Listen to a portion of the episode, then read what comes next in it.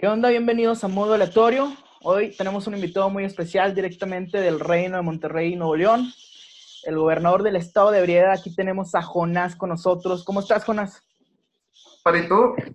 Excelente, excelente. Bueno, cuéntanos, Jonás, para, para toda la gente. ¿Quién es Jonás? ¿Quién soy yo? Yo soy, pues bueno, soy un tipo mexicano de la ciudad de Monterrey. Eh, tocar guitarra desde muy joven, me gusta escuchar mucha música. Este, tengo 44 años y en lo que llevo de vida me la he pasado la gran mayoría del tiempo entre escuchando, tocando música, haciendo bandas de rock y de otros géneros y eh, afortunadamente he tenido la oportunidad de, de, exponer esa música, de viajar con ella y de, enseñarla en otros lados, ¿no? Y no sé, me divierto, hice un estilo de vida eh, alrededor de la música vivo de la música y vivo para la música. ¿Cómo nace el gusto por la guitarra? El gusto por la guitarra nace porque desde que yo estaba muy chavito, mi papá, cuando yo nací, mi papá era muy joven, ¿no? Mi papá tenía unos 21 años cuando yo nací.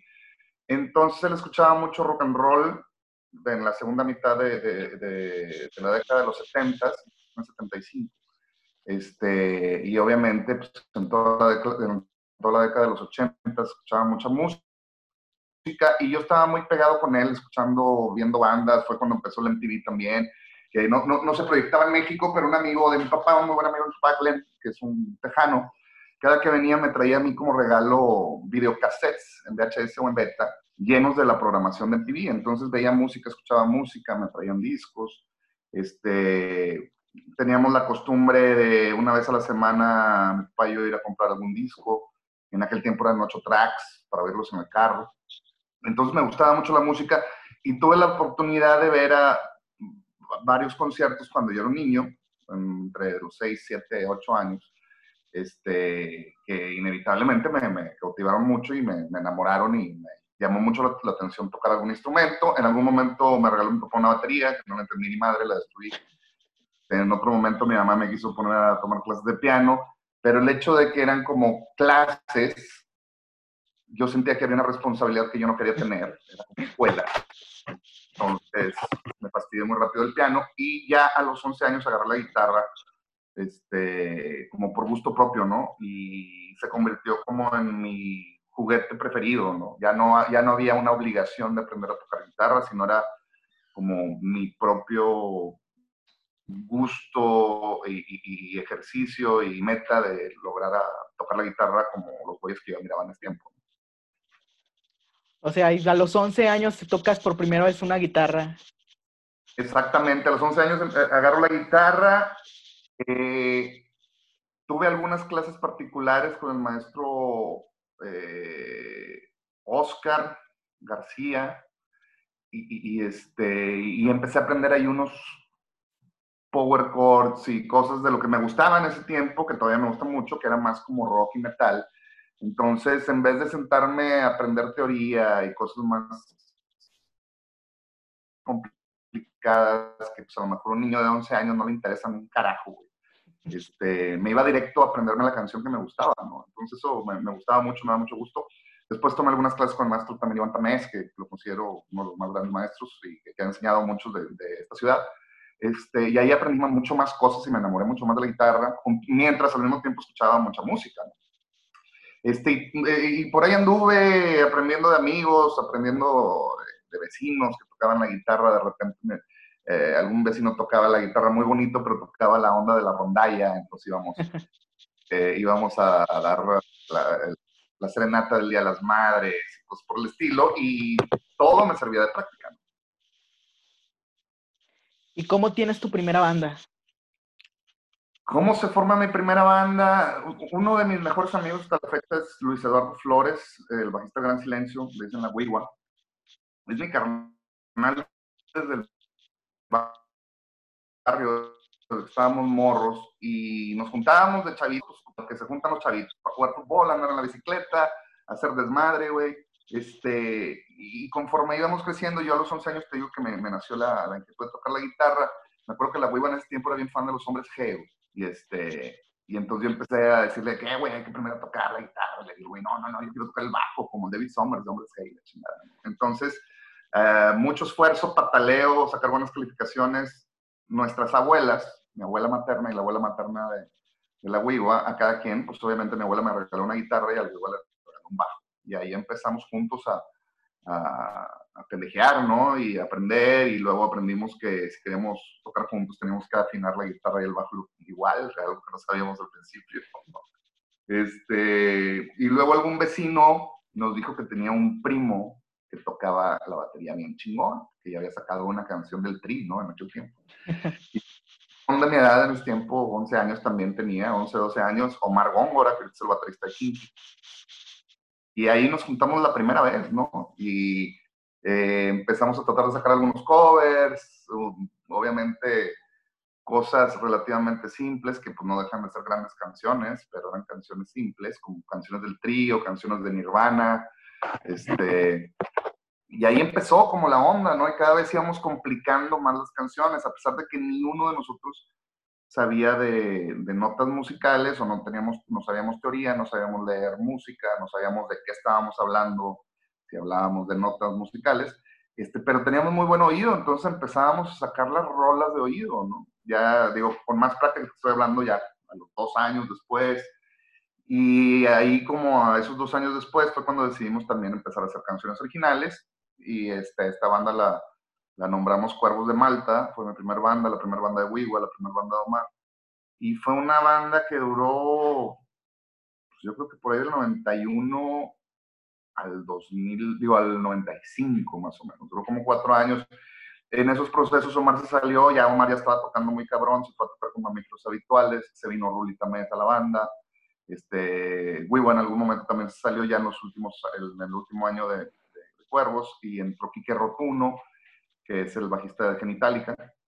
Y ahí hicimos una muy buena amistad y ya llegó un punto donde tronó la banda, ¿no? Pero, y alcanzamos a grabar dos cassettes, eh, que en aquel tiempo le decíamos demos, pero pues ya más bien eran como producciones de muy baja calidad, eh, que, que, las maquilábamos, hacíamos 300 copias de los cassettes y las vendíamos en las tocadas y este, había una tienda de música en aquel tiempo en Galerías Monterrey que se llamaba Music and More, que nos dejaba colocar los cassettes ahí, güey. Entonces se iba haciendo como un movimiento bien interesante en la ciudad. Había los cassettes de nosotros, de Gorros de Malta, había otra banda que se llamaba La Última de Lucas, había otra que se llamaba La Tupaya, este, había otros que se llamaban Mataba el Día, y todos estábamos, como nos dimos cuenta que la gente le gustaba, empezamos a sacar cassettes. Entonces había, como había una colección de rock en tu idioma en aquellos tiempos, pues en, ese, en esos tiempos había una colección de cassettes independientes de Monterrey de puras bandas regias. Entonces estaba muy padre.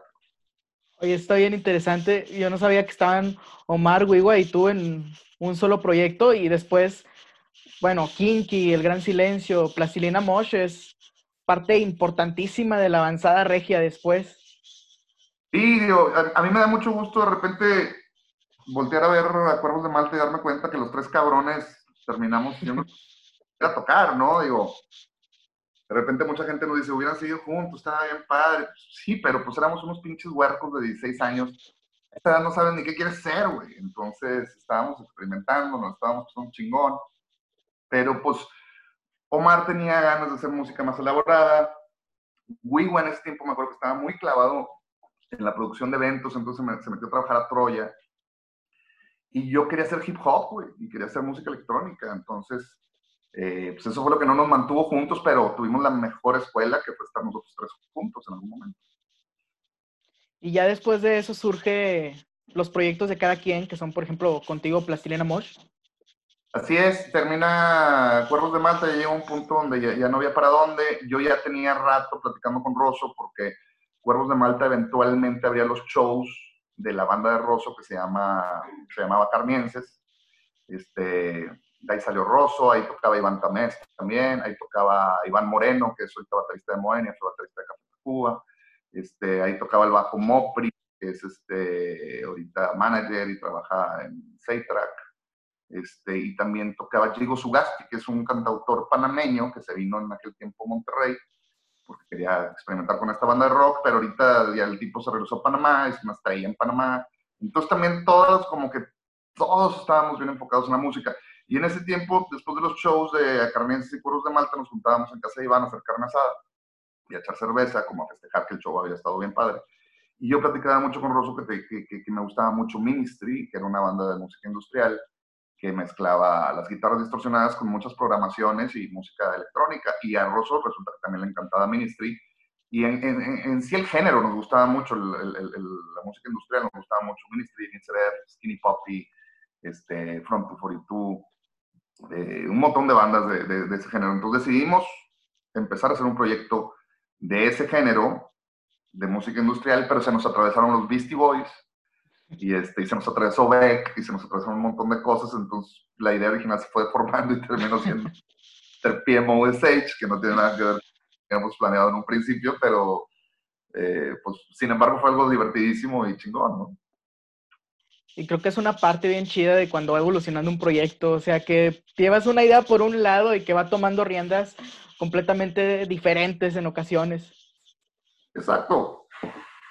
Porque al final de cuentas, pues la música no la puedes condicionar, ¿no? Es como eh, muchas cosas en la vida que si las, que si tienes expectativas, este, muy rígidas, pues obviamente hay muchas, muchas más probabilidades de que, de que no lo logres, así vas este, navegando la ola, ¿no? Y si te cae algo, a ver, inténtalo y seguramente ni tenías idea de que lo puedes hacer y te queda chingón y eres la persona más feliz por un día. ¿Y cómo es el impacto que genera en Monterrey, bueno, en Monterrey y en todo el país, el proyecto de Plastilina Mosh? Pues digo, eh, grande, fue un impacto grande, eso es lo que, lo que, lo que sí puedo o sea, identificar.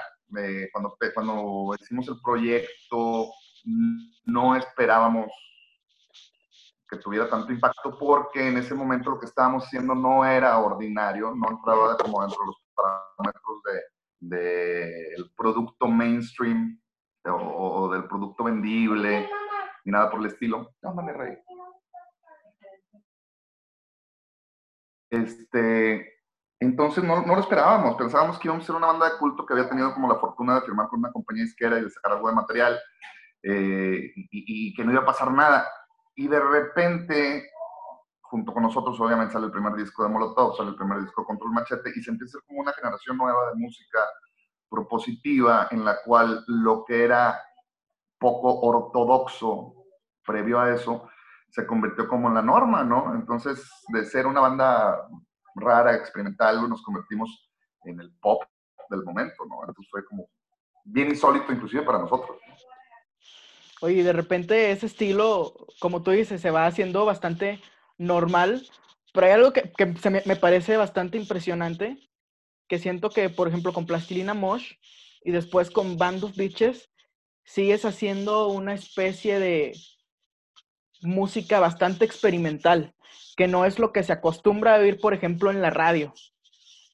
Y pues digo, a final de cuentas, como te, digo, digo, por un lado me gusta mucho tocar la guitarra y me, me, gusta mucho hacer canciones, pero por otro lado, que yo creo que es lo más importante que yo tengo, es que me gusta mucho escuchar música. Entonces de repente oigo música que regularmente escucharíamos en un bar, algo de rock and roll, algo de funk, algo este, de hip hop, pero de repente descubro cosas que para mí son nuevas, que nunca había escuchado, como de repente la, la banda balcánica, me vuela la cabeza y, inevitablemente se me ocurren cosas y lo más que quiero es desarrollarlas. O sea, afortunadamente yo creo que soy el, güey que me queda muy claro que para hacer, para tener una carrera creativa próspera, lo primero que tienes que dejar de lado es la vergüenza. Entonces, no me da vergüenza hacer otros géneros musicales después de haber hecho rock and roll, otras cosas previamente. No tengo ese prejuicio de tengo un fan base, y tengo que este, seguirle dando lo que el fanbase quiere. No, pues si lo que el fanbase quiere es, ver qué chingado se me ocurre a mí, ¿no? Entonces, si hoy se me ocurre hacer una cumbia y mañana se me ocurre hacer trash metal, güey, pues yo creo que lo que menos le debo a ese fanbase es ser honesto conmigo mismo, ¿no? Entonces, toda mi carrera, o como se le pueda decir a esto, que he estado involucrado en la música, ha sido como un una empresa de descubrimiento, de experimentación, de, estar satisfaciendo mi curiosidad. Entonces, inevitablemente eso termina en experimentación y, eso termina teniendo este, un catálogo de música muy diferente, ¿no? De, como decíamos hace rato, cosas electrónicas hasta de repente grabar una banda balcánica completamente en vivo. Entonces, creo que es, eso es para lo que soy bueno y eso es lo que me divierte. Y realmente esto lo hago por, por la excitación que me da, es lo que, lo, lo que me hace sentir este, que soy una persona de provecho, ¿no? El estar haciendo música. Entonces, no sé, simplemente lo disfruto y, como dices, he terminado con un catálogo bien bizarro. Sí, de hecho, bueno, yo descubro tu música cuando tengo, creo que como 12 años, algo así, que ya descubro por el noreste caliente, que ah. es una rola que la escuchas, o sea, se volvió como un himno del norte de alguna forma.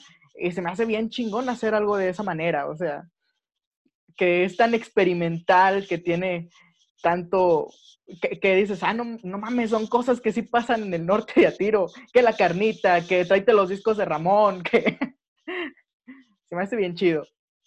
Muy loco porque esa rola fue también en un momento que me topo de repente con la necesidad de, de un amigo mío que es, es este cineasta y el güey para una película, no una película, un cortometraje del estado de, Coahuila. Me pide que haga tres canciones de punk rock, pero en banda sinaloense, güey.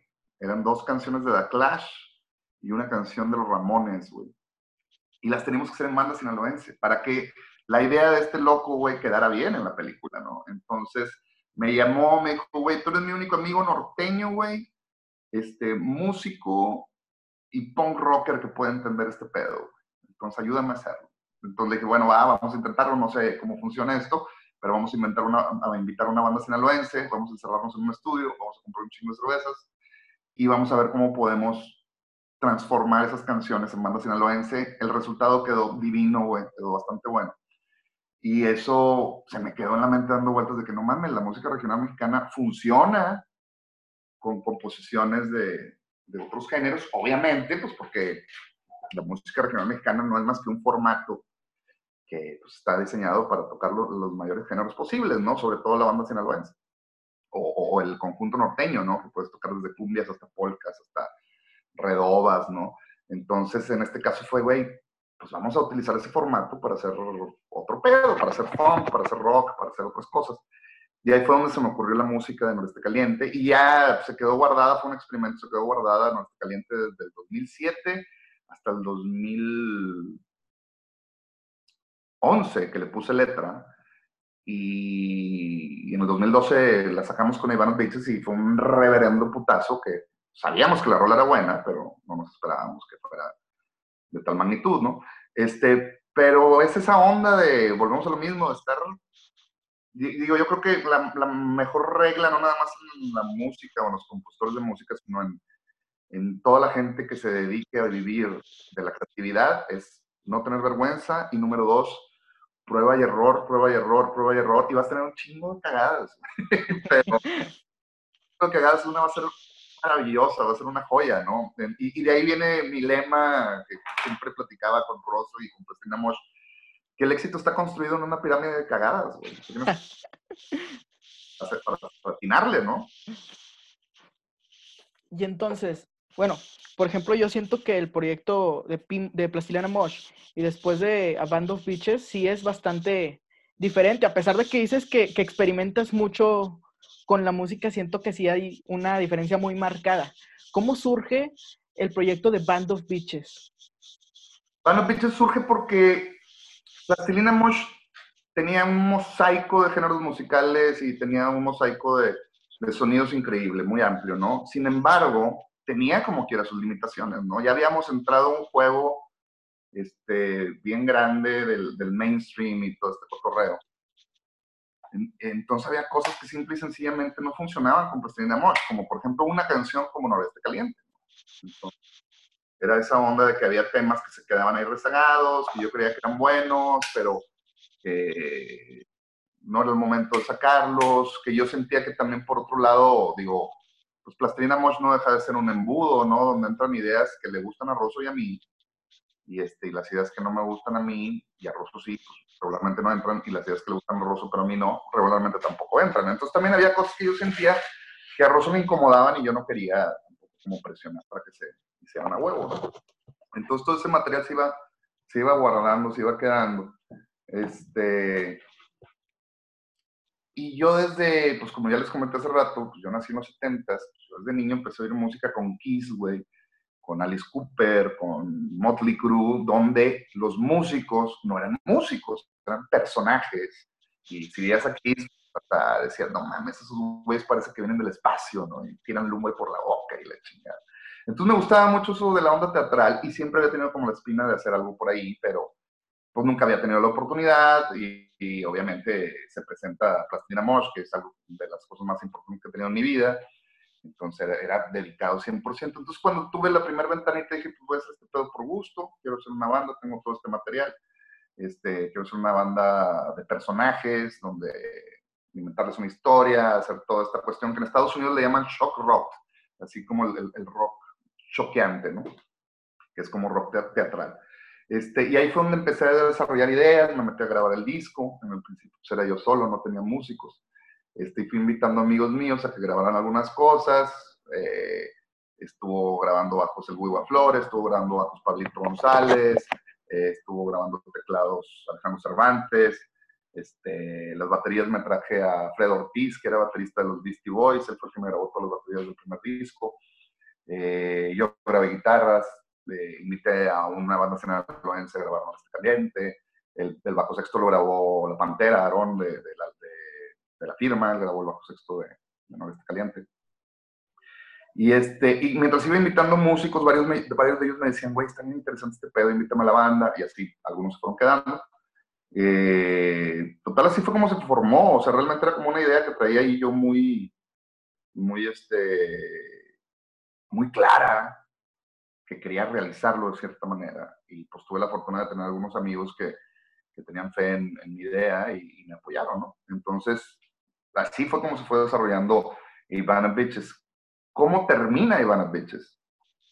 Termina el día en que yo siento la satisfacción de haber hecho por fin esa banda de shock rock, este, que fue muy divertida, pero que tenía un discurso muy claro. Y el discurso de Ivana Bitches era la sátira de, las, este, de las conspiraciones políticas, de los aliens, de, del apocalipsis, de lo paranormal, ¿no?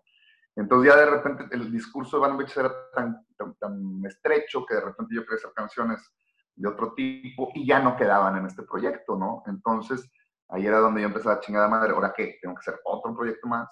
Este, ponerle otro nombre, no, pues sí, no, no, pues no mames, qué hueva. Entonces de repente no saben que ya llené de Van Bitches, me quito la máscara y digo, a final de cuentas, pues Van of Bitches era el que, el que componía y producía toda la cuestión. Digo, había gente que colaboraba mucho conmigo, Alejandro Cervantes produjo mucho conmigo, Marco Zavala, este, pero pues era como mi proyecto, entonces de repente dije, no, ya, hasta aquí llegó, vamos a convertirlo en Jonás este, ¿Por qué? Pues porque ya me da hueva buscar otro nombre para un quinto proyecto, no me acuerdo qué proyecto era. Este, vamos a llamarle Jonás y así eso me da la libertad de hacer lo que yo quiera, desde lo más fresa hasta lo más hardcore. Este, y la gente sabe pues, que es el sentido del humor y el estado de ánimo del autor y se acabó, ¿no? Ya no, yo no tengo que seguir la regla de, un, de una banda, sino la música tiene que seguir mi regla. Este, y esa, esa fue la decisión. Y ahora en vivo nos presentamos como Jonás y A Bitches, o la arrolladora banda Bitches, para también dar a entender de que ese proyecto no se ha muerto, es este mismo proyecto, este, y que son algunos de los músicos que tocaban antes, entonces que estamos tocando en vivo con un formato bien poderoso, que a mí me gusta mucho. Eh, pero pues que el autor sigo siendo yo, ¿no? Entonces así fue como el, inicio y el final de Band of Bitches. Y después de Band of, de, Band of Bitches, perdón, ahí, ahí se me sale el mal inglés diciendo a ah, Band of Bitches. Pero bueno, después de, eh, del proyecto de Band of Bitches, este, hace dos años empieza el, dos años, tres años, no estoy seguro, comienza la avanzada sinfónica. Ajá. ¿Cuál ha sido la diferencia de el tocar en un escenario acá con formato full band a tocar con una orquesta? ¿Sabes? Que es, es, bien interesante, digo, siempre, siempre que tengo la oportunidad de experimentar con otros formatos, lo, lo intento, por lo mismo que te digo, soy un tipo afortunadamente curioso y no prejuicioso, ¿no? Entonces, previamente a lo de la avanzada sinfónica con Plastina Mosh, ya habíamos hecho un par de tocadas con una big band, que no es lo mismo, obviamente. Sin embargo, ya iba como pintando que iba para allá. Entonces, pues para mí fue algo divertido, como también fue divertido de repente a finales de los 90 salir a tocar con un DJ Rosso en el teclado y yo nada más de MC, como también fue divertido tener a la banda de o es divertido, es lo que más me divierte. Como también fue divertido tener un grupo como los Concord, donde nomás éramos guitarra, bajo, batería y se chingó. Este, entonces, cada formato, yo siento que cada formato le puedes exprimir un montón de cosas. En este caso, lo de la avanzada se me hizo algo muy bonito, el arreglo que hizo Alejandro se me hizo maravilloso. Eh, yo creo que lo más bonito de, de ese evento o de ese formato fue el hecho de ver cómo otra persona 20 años después le ve otra cara a esa moneda y le ve como la posibilidad de exponerla de esa manera y de, compartirlo con la gente. Entonces, como ver tu obra desde otros ojos, ¿no? Entonces está muy chingón, a mí la verdad que me cautivó. Me cautivó lo, que hicieron con las rolas de, de plastilina, las de Gran Silencio, este, las, las bandas que participaron, ¿no? Me gustó mucho. Entonces fue algo que disfruté mucho, cabrón. Sí, lo aparte de la calidad musical que tiene el maestro Alex Cervantes para, para mover las cosas y que suenen, sí, que sigan sonando fieles, pero de una forma nueva, está, está bien fregón. Es una pistola, güey. Esto de los bichos durante cinco años y la verdad que le aprendí un montón y, no, es un musicazo para de. Y bueno, ahorita mencionaste mucho que uno de tus mayores ¿cómo se le llamará? Dones, es el poder escuchar música. Bueno, yo me he choteado ahí la, la playlist que tienen, la playlist del Jonás y la Picosa. Este, bueno, para empezar, la variedad de música que hay está, está bien chido. ¿Cuál consideras, la, que, ¿Cuál consideras que es la importancia de escuchar mucha música y de escuchar muchos géneros en un músico? hijo, pues, es, algo súper importante, cabrón. Es como, no sé, como si un, carpintero nada más supiera clavar un clavo y no serruchar una tabla, ¿no? Entonces, sobre todo si eres músico, si eres una persona común y corriente, lo veo súper importante también, porque entre más información tengas, eres una persona que vale más, güey, porque puedes resolver mucho más situaciones, tienes una perspectiva mucho más grande de la vida, porque pues, simple y sencillamente eres una persona más inteligente, güey. Digo, no, no, no, no lo estoy diciendo arrogantemente. Siento que entre más te nutres eres mejor persona, ¿no? Entonces, eh, en un músico, güey, que se dedica a eso, eso es lo que también yo de alguna manera busco. Cuando de repente busco tocar con una persona, busco que esa persona, si a mí se me ocurre hacer rock and roll y ese güey es un bajista, pues que él pueda tocar el bajo con púa, pero si quiero hacer funk, que el güey pueda tocar slaps, pero que si quiero hacer blues, otra cosa, el güey pueda puntear con el bajo. Y si en alguna loquera se me ocurre usar un contrabajo, que el tipo puede usarlo. Entonces es como esa onda de ser una persona enriquecida y no una persona que nada más está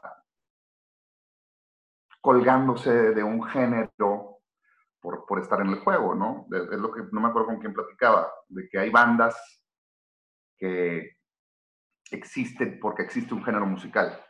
Vamos a ponerle el nombre de rock. Pero el día que el rock se lo cargue el payaso, esas bandas también se van a ir, güey.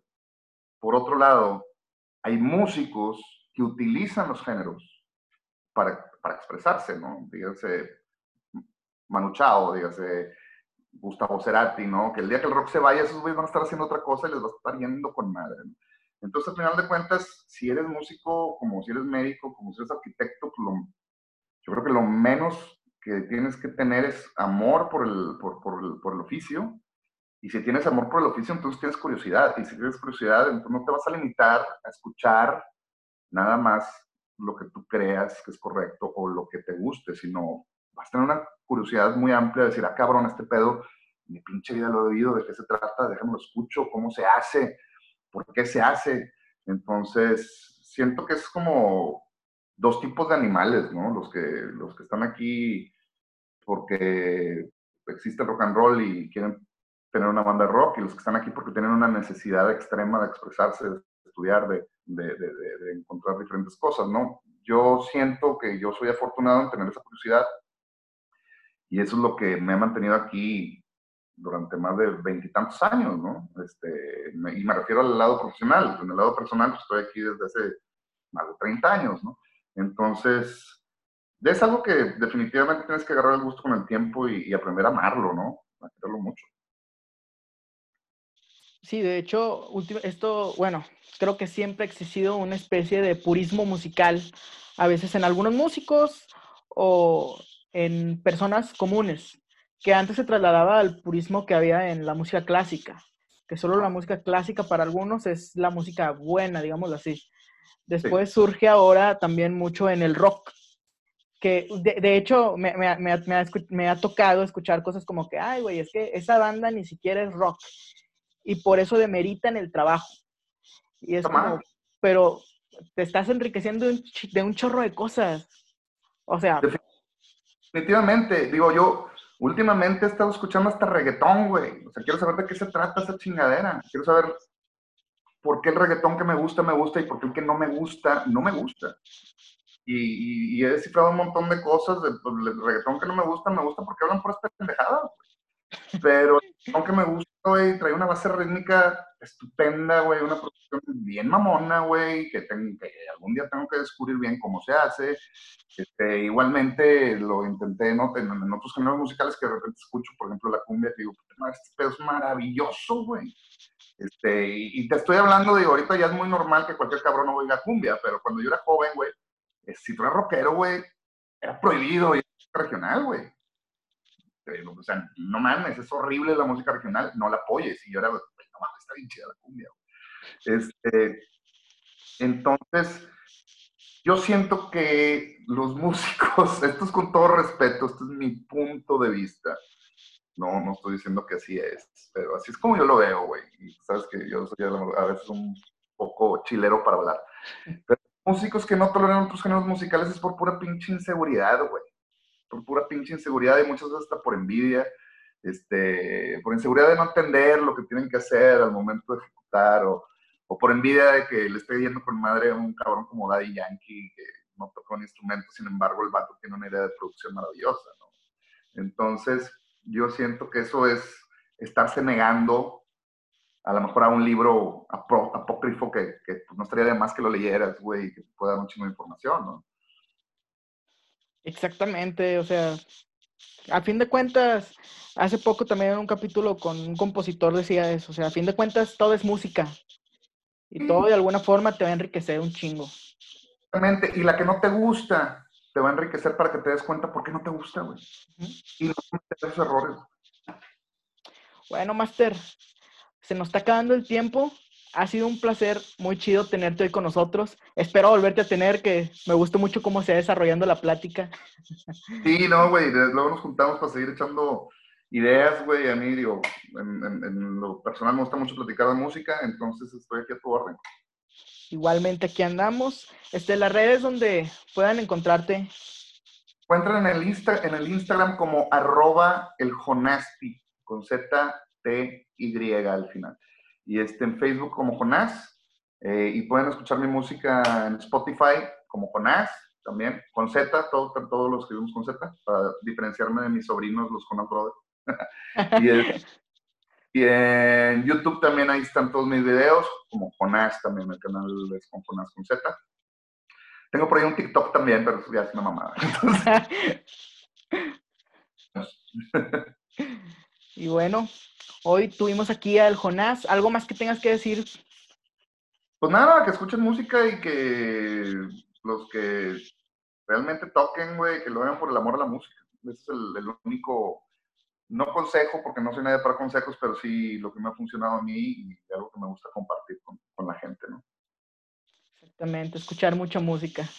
Bueno, esto fue modo aleatorio. Esperamos que les haya encantado. Aquí estuvo Jonás con nosotros. Y nos vemos la próxima semana. Muchas gracias y muchas gracias, Jonas. Y carnalito, estamos con